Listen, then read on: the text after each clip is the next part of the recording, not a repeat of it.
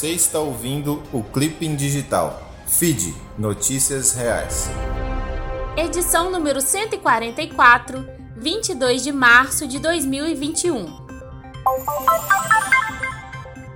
Manchetes do dia.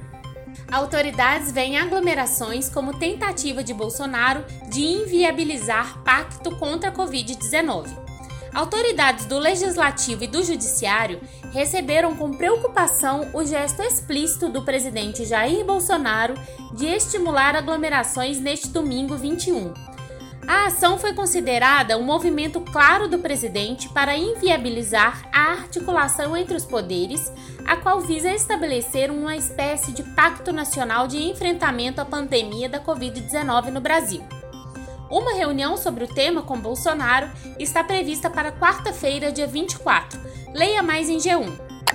Guedes. Vacinação é a melhor política fiscal, mais barata e de maior impacto.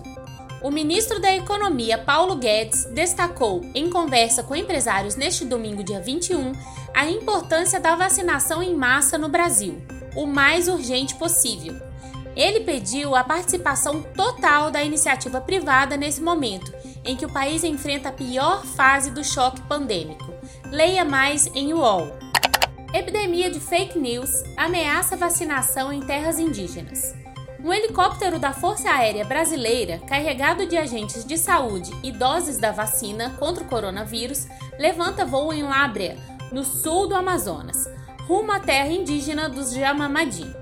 Povo de contato recente, os Jamamadi fazem parte, como todos os outros 410 mil indígenas adultos em aldeias brasileiras, do grupo prioritário para receber o imunizante.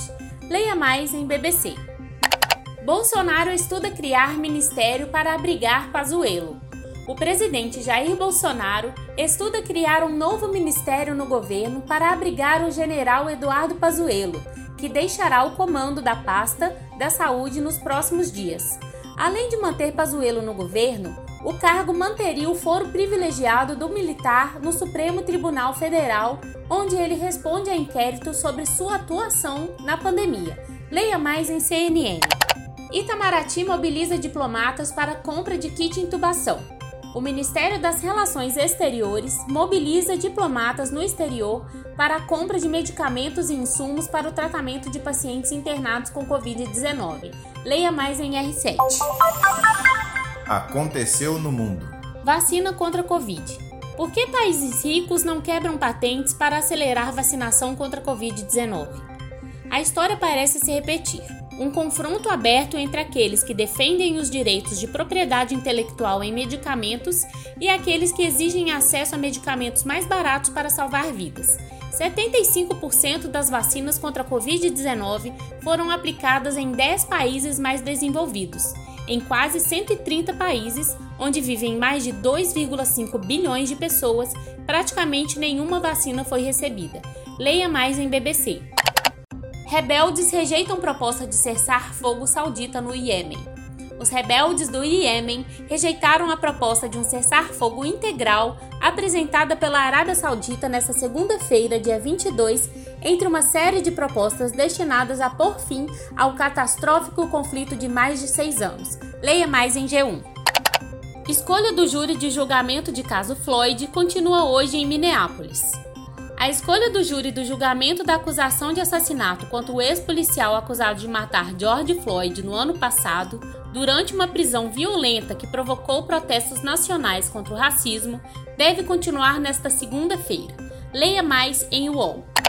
Manifestantes protestam em Myanmar após morte de oito pessoas.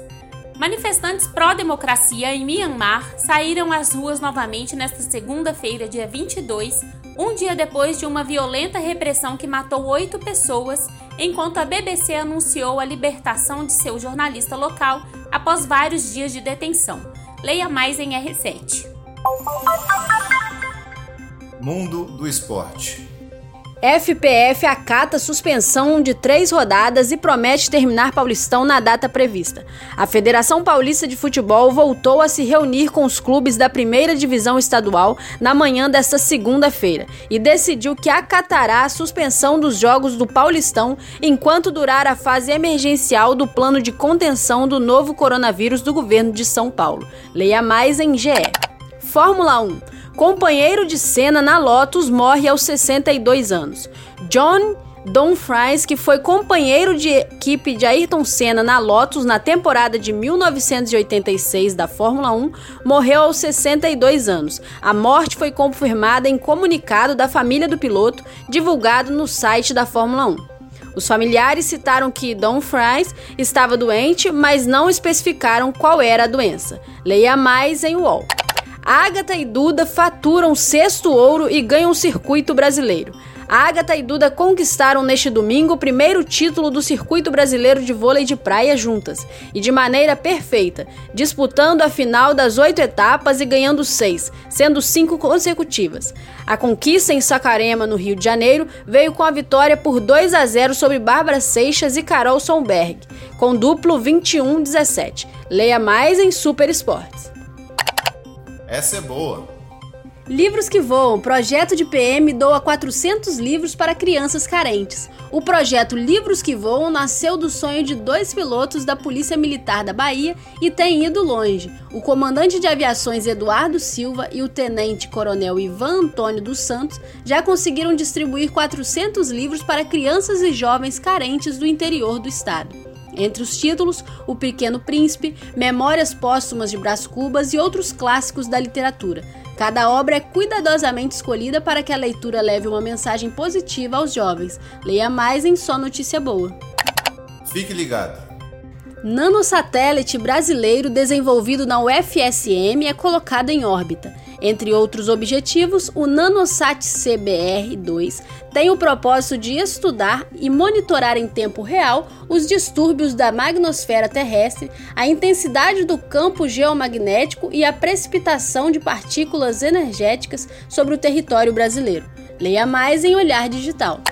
Letícia de Almeida para o feed Notícias Reais. Você viu? Aspirina pode reduzir risco de internação em UTI e morte por Covid, diz estudo. O uso de doses baixas de aspirina pode ajudar a proteger os pulmões e reduzir a necessidade de colocar pacientes em ventiladores, afirma um estudo feito por pesquisadores da George Washington University, nos Estados Unidos, publicado na revista Anesthesia and Analgesia. Segundo o estudo, o remédio também pode ajudar a manter pacientes fora da UTI e reduzir o risco de morte, provavelmente evitando pequenos coágulos sanguíneos. Leia mais em CNN.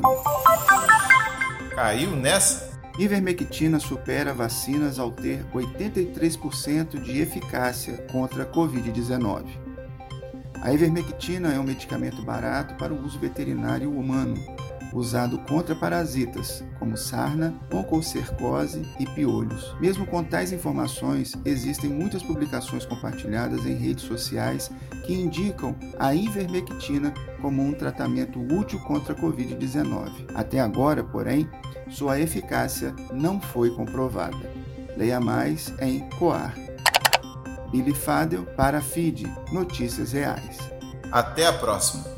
O link para todas as matérias estão na descrição deste podcast.